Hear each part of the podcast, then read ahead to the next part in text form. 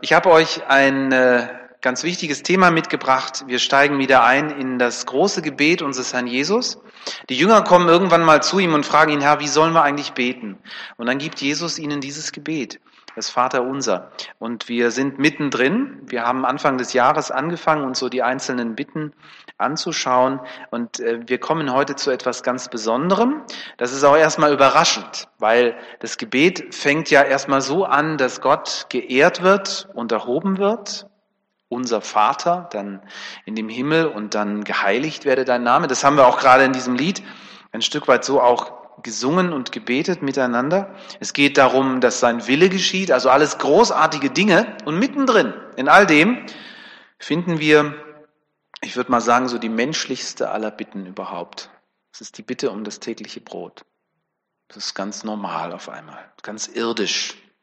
Und ich finde, das zeigt zunächst einmal auch ähm, dass Gott etwas Wichtiges über uns weiß, das wir natürlich auch wissen, aber es ist ganz wichtig, dass wir wissen, dass Gott das weiß. Gott weiß, wir brauchen Brot. Wir brauchen was zu essen. Wir brauchen was zu trinken. Wir brauchen, all diese anderen Dinge gehören da natürlich auch mit dazu. Wir brauchen einen Arbeitsplatz. Wir brauchen Geld. Wir brauchen Dinge zum Leben. Ganz normale irdische Dinge. Und das zeigt, dass Gott ein guter Vater ist, der weiß, wir brauchen das. Und wir dürfen ihn darum bitten. Und ich denke, warum das so ist, warum Gott hm, uns sagt, bittet dafür, es gibt da einen Grund. Ich glaube, Gott möchte, dass wir freie Menschen sind, dass wir nicht dauernd in unseren Gedanken darum kreisen, wie bezahle ich denn meine Brötchen morgen? Wie kann ich leben? Was kann ich anziehen und so weiter? Das ähm, passiert uns ja dauernd. Und ich glaube, dass Gott unser Herz und unseren Kopf frei machen will für die wirklich wichtigen Dinge. Und deshalb sagt er zu seinen Jüngern, darum sage ich euch, sorgt nicht um euer tägliches Leben, sorgt nicht darum, ob ihr genug zu essen habt, zu trinken habt, anzuziehen habt. Besteht das Leben denn nicht aus viel mehr als nur aus Essen und Kleidung? Ja, natürlich. Das wissen wir eigentlich auch. Und trotzdem drehen sich unsere Gedanken immer wieder um diese Dinge. Aber Jesus sagt, wenn ihr Gott darum bittet und wenn ihr ihm vertraut, dass er euch versorgt, ja, dann, dann sind eure Gedanken frei. Dann müsst ihr nicht dauernd überlegen, wie, wie kommen wir mit den irdischen Sachdingen klar, die wir natürlich auch alle brauchen. Okay. Wir merken aber auch, wenn wir uns ähm, mit dieser Bitte auseinandersetzen, dass, äh, glaube ich, die wenigsten Menschen in unserem Land ihre materiellen Bedürfnisse überhaupt mit Gott in Verbindung bringen. Eigentlich müsste man dann modernerweise Gott ganz rauslassen aus dieser Bitte und müsste Folgendes formulieren. Mein Essen für heute habe ich mir gestern gekauft und für übermorgen reicht es auch noch. Ne? So leben wir Menschen hier auch in der westlichen Welt. Die Regale in den Supermärkten sind immer voll. Also meistens.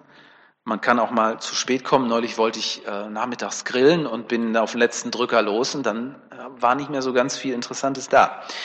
Aber im Wesentlichen werden wir satt und zur Not fährt man auch schon mal an die Tankstelle, selbst am Sonntag. Ähm, ich will nicht sagen, dass das gut ist, dass man das macht, aber ähm, ja, wir, wir kriegen, was wir brauchen.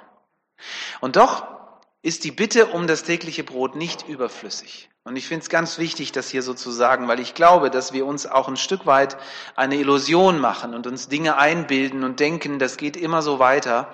Einige unter uns sind hier, die ganz andere Dinge erlebt haben, verbunden mit dem Krieg und mit dem, was danach kam, mit Hunger, mit Entbehrung. Ähm, die können ein Lied davon singen, wie das ist. Und niemand, kein Mensch weiß, wohin sich die Sache weiterentwickeln wird. Es ist eine große Überheblichkeit, finde ich, dass wir unseren Wohlstand als etwas Selbstverständliches annehmen. Leider ist es aber so. Es passt auch zu uns Menschen. Wir wollen sein wie Gott. Wir wollen für alles alleine sorgen. Und ja, das machen wir ja nicht nur mit dem täglichen Brot so. Wir nehmen ja alles selber in die Hand, auch das Leben selbst. Wir versuchen den Code des Lebens zu knacken und versuchen Krankheiten, Alterungsprozess, ja, selbst den Tod eines Tages aufzuhalten. Ja, das ist ja letztlich das Ziel der Forschung. Aber wer so denkt und wer nur so denkt, der hat etwas Wichtiges vergessen. Nämlich, dass das kosmische Zusammenspiel von Sonne und Regen, von Frost und Hitze, von Sommer und Winter, von Saat und Ernte viel mehr ist als das Ergebnis menschlichen Planens und Schaffens. Es ist Gott, der uns diese Dinge schenkt. Und das wird beim Bitten des Vater Unsers uns auch noch einmal deutlich. Das haben wir offensichtlich vergessen. Denn wir haben in den vergangenen Jahrzehnten als Gesellschaft so gelebt, als ob wir das alles in der Hand haben. Wir haben Rohstoffe und Energie verbraucht in einem unglaublichen Maß. Also ganz langsam beginnen wir zu ahnen, dass da ja auch die Dinge nicht endlos zur Verfügung stehen. Ganz langsam spüren wir, dass wir irgendwann ein Problem kriegen, spätestens unsere Kinder oder Enkel. Am Horizont ballen sich dunkle Wolken, Prophetien von Kriegen um Wasser und die letzten Ölreserven. Und ich finde, so abwegig ist das alles nicht. Und ich finde, wer die materiellen Dinge auch nicht mehr als Geschenk von Gott begreift, sondern sagt, es ist alles meins, der wird, wenn es dann knapp wird, auch nicht mit anderen teilen wollen. Der wird dann sagen, das bleibt auch meins und zur Not hole ich meine Waffe raus und werde dafür kämpfen. Und ich denke, das sind Dinge, die wir momentan alle nicht, nicht wollen. Das ist eine Horrorvision. Aber wer äh, ahnt, wie der Mensch tickt, der kann sich in etwa vorstellen, worauf das hinausläuft. Als Christen werden wir beim Vater unser daran erinnert, wir sind Bittende. Es gehört uns nicht. Und wir haben einen Vater im Himmel, der uns das, was wir brauchen, nicht vorenthält, was wir zum Leben brauchen. Hier steckt noch viel mehr drin. Ich werde einen weiteren Gedanken rausholen aus dieser kurzen Bitte, unser tägliches Brot gib uns heute. Hier wird nämlich formuliert unser, unser Brot. Es geht hier nicht um mein Brot, es geht um unser Brot. Jesus sagt das nicht zufällig so. Das ist uns schon zu Beginn des Vaterunsers aufgefallen, da hieß es nämlich unser Vater im Himmel. Auch da haben wir gemerkt, ah ja, es geht nicht nur um meine Beziehung, die ich zu Gott habe, es geht um meine Schwestern und Brüder. Und genau darum geht es Jesus hier auch wieder. Es ist unser Brot. Und beim Beten dieses Gebetes werden wir bewusst, wir gehören in eine Gemeinschaft. Wir sind die Gemeinschaft der Kinder Gottes und es ist nicht mein Brot, es ist unser Brot. Deswegen gehe ich anders um mit diesem Brot. Ich glaube, dass Gott möchte, dass wir unseren Blick weiten, dass wir nicht nur bei uns selber bleiben, dass wir uns bewusst machen, die Schwester und der Bruder neben mir hat die gleichen Bedürfnisse wie ich selber auch. Und wenn ich Gott darum bitte, mir das zu geben, was ich zum Leben brauche, dann bitte ich ihn gleichzeitig darum, meine Nachbarn, meine Nächsten nicht zu vergessen. Und ich finde, wer für den anderen betet, der ist eigentlich nur noch einen Schritt davon entfernt zu sagen, Momente mal, ich habe so viel und der andere so wenig, dann kann ich doch auch ein bisschen teilen. Genau darum geht es hier. Das Vaterunser erinnert uns also auch daran, dass wir teilen sollen. Wer wie wir Brot hat im Überfluss und so viele Sorten, der sollte es mit denen teilen, die keins oder wenig haben. Jakobus ist uns hier ein unglaublich starkes Vorbild im Glauben. Und er ist sehr drastisch, wenn er das so ausdrückt. Im Jakobusbrief 2, ich lese mal die Verse 14 und folgende. Er schreibt, angenommen jemand sieht einen Bruder oder eine Schwester um Nahrung bitten und sagt, lass es dir gut gehen. Gott segne dich und halte dich warm und isst dich satt. Er gibt ihnen aber nichts zum Anziehen und zum Essen. Was hilft ihnen das? Und Jakobus sagt dann, ein Glaube, der nicht zu guten Taten führt, ist gar kein Glaube. Der ist wertlos. Das ist schon sehr direkt, aber ich finde wichtig, darüber mal nachzudenken. Das Teilen üben, wo fangen wir damit an? Ich denke, ein Stück weit beginnt es auch in der Gemeinde. Ich bin neulich einer älteren Schwester begegnet, die äh, sich uns anschließen möchte in Backnang und die sagt, ja, aber ich krieg nur eine ganz, ganz schmale Rente, ich kann ja kaum was dazu beitragen. Sie hat das irgendwie mit, mitgekriegt, dass man als Gemeindeglied natürlich auch ähm, seine Zehnten geben soll. Und sie sagte, so viel ist das aber bei mir nicht, Herr Pastor. Und dann habe ich zu ihr gesagt, du, wir sind eine Solidargemeinschaft. Wir tragen einander. Und wir gucken nicht danach, wie viel jeder gibt. Das ist freiwillig, was wir da machen. Und ich muss auch nicht wissen, wie viel du gibst, liebe Schwester. Ich will das auch gar nicht wissen. Wir sind miteinander unterwegs. Und das ist, das ist das Schöne. Das ist, denke ich, auch Gemeinde Jesu.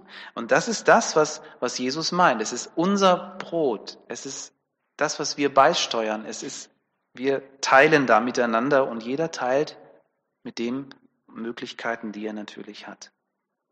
Letztlich geht es ja auch nicht nur um Essen und Trinken. Auch das wird ja in der Bibel deutlich. Es geht ums Reich Gottes. Es geht konkret darum, dass Menschen spüren, nicht nur meine ähm, geistlichen Bedürfnisse, nicht nur geistliches Brot kriege ich hier ich greife diesen Gedanken ganz zum Schluss nochmal auf, sondern auch mit den materiellen Bedürfnissen bin ich hier willkommen. Ich äh, denke, wir haben das immer wieder auch erlebt. Das ist heute mal ein bisschen anders. Heute sind wir unter uns, aber wir erleben bei den Brunch-Gottesdiensten immer wieder auch, dass Leute von außen kommen. Und ich finde, damit setzt ihr ein ganz wichtiges Zeichen, dass ihr sagt, kommt, kommt und greift zu und esst. Wir teilen das, was wir haben, miteinander. Das ist einfach ein, ein ganz wichtiger urchristlicher Gedanke. Es ist nicht nur unser Brot, es ist unser gemeinsames und ihr seid eingeladen. Und ich finde, das Teilen gehört auch nicht in, hört dann auch nicht in der Gemeinde auf. Ja, wir leben in unterschiedlichen Verbindungen mit Menschen zusammen am Arbeitsplatz, in der Nachbarschaft und ähm, wir, wir sollten hier einfach diese Offenheit haben, wo wir spüren, da ist jemand, der braucht. Dann sollten wir einfach unsere Herzen und manchmal auch unsere Geldbeutel dafür öffnen. Ein dritter Gedanke, der auch ein bisschen seltsam klingt für uns, weil wir in einer anderen Zeit, in einer anderen Welt leben, das ist die Bitte um das tägliche Brot. Das fällt ja auf. Unser tägliches Brot gib uns heute. Und das kann man eigentlich nur verstehen, wenn man sich bewusst macht, dass die meisten Menschen damals tatsächlich Tagelöhner waren, nicht so wie wir. Also die hatten keine Anstellung, die hatten keinen Arbeitsvertrag, die hatten einen Vertrag, der begann in dem Moment, wo ihnen jemand sagte, ey, ich, hab, ich, ich brauche noch Arbeiter auf dem Feld, hast du Zeit? Ja, und dann hatte der praktisch diesen Tag Arbeit und wurde dann am Ende des Tages, wenn die Sonne unterging, entlohnt. Und mit dem Geld hat er sich was zu essen gekauft für sich und seine Familie und vielleicht noch irgendwo eine Unterkunft, aber das war's dann auch. Und er wusste nicht, wie geht es am nächsten Tag weiter. Das betraf die meisten Menschen damals so. Wir leben natürlich in einer anderen Lebenssituation. Ne? Selbst wenn man seinen Arbeitsplatz verliert, ist es ja nicht so, dass man dann plötzlich auf der Straße steht, sondern dann, dann greift das soziale Netz und wir haben da eine gewisse Sicherheit. Und trotzdem glaube ich, dass auch wir Menschen kennen, wo die Situation in gewisser Weise noch zutrifft, die Jesus hier beschreibt. Ich begegne manchmal Obdachlosen, die mir erzählen, dass sie von hier auf gleich auf der Straße gelandet sind. Und plötzlich war gar kein Geld mehr da. Und plötzlich hatten sie ein Problem. Ich denke auch an unsere Missionare. Ich denke an Menschen, die wir unterstützen, die wir aussenden, wo wir eine Verantwortung übernehmen für Menschen, wo wir ahnen, dass die nicht in diesem System drinstecken und unterstützt werden, so wie wir das kennen und wie wir davon profitieren. Auch hier gilt es einfach, einen Blick für die Menschen zu haben, die wir aussenden und für die wir beten, dass wir einfach auch mit daran denken, die sind auf uns angewiesen. Einen Schulterschluss zu suchen mit diesen Menschen, sie zu ermutigen, zu sagen, ja, wir stehen dahinter euch, ist, glaube ich, auch ganz, ganz wichtig. Ein vierter Gedanke, ich sagte schon, Brot steht im Grunde für all das, was wir zum irdischen Leben brauchen. Das ist also nicht nur das Brot als solches, sondern Nahrung, Unterkunft, Arbeit. Auch Gesundheit, finde ich, gehört auch mit dazu. Auch darum dürfen wir ja bitten. Und nichts davon haben wir wirklich in der Hand. Wir sind abhängig von Gott, der uns versorgt.